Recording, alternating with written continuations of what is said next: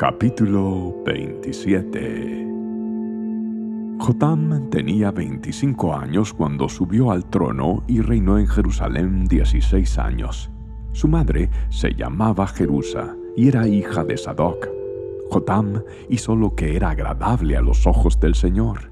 Hizo todo lo que había hecho su padre Usías, solo que Jotam no pecó porque no entró en el templo del Señor pero el pueblo continuó con sus prácticas corruptas. Jotam reconstruyó la puerta superior del templo del Señor. También hizo extensas reparaciones en la muralla en la colina de Ofel.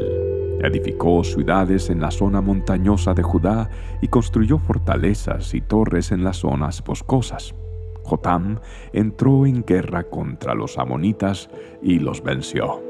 Durante los tres años siguientes recibió de ellos un tributo anual de 3.400 kilos de plata, 50.000 canastas de trigo y 50.000 canastas de cebada. El rey Jotam llegó a ser muy poderoso porque procuró vivir en obediencia al Señor su Dios.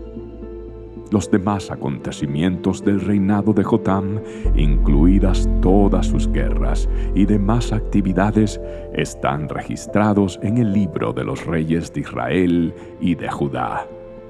Tenía 25 años cuando subió al trono y reinó en Jerusalén 16 años. Cuando Jotam murió, lo enterraron en la ciudad de David y su hijo Acaz lo sucedió en el trono.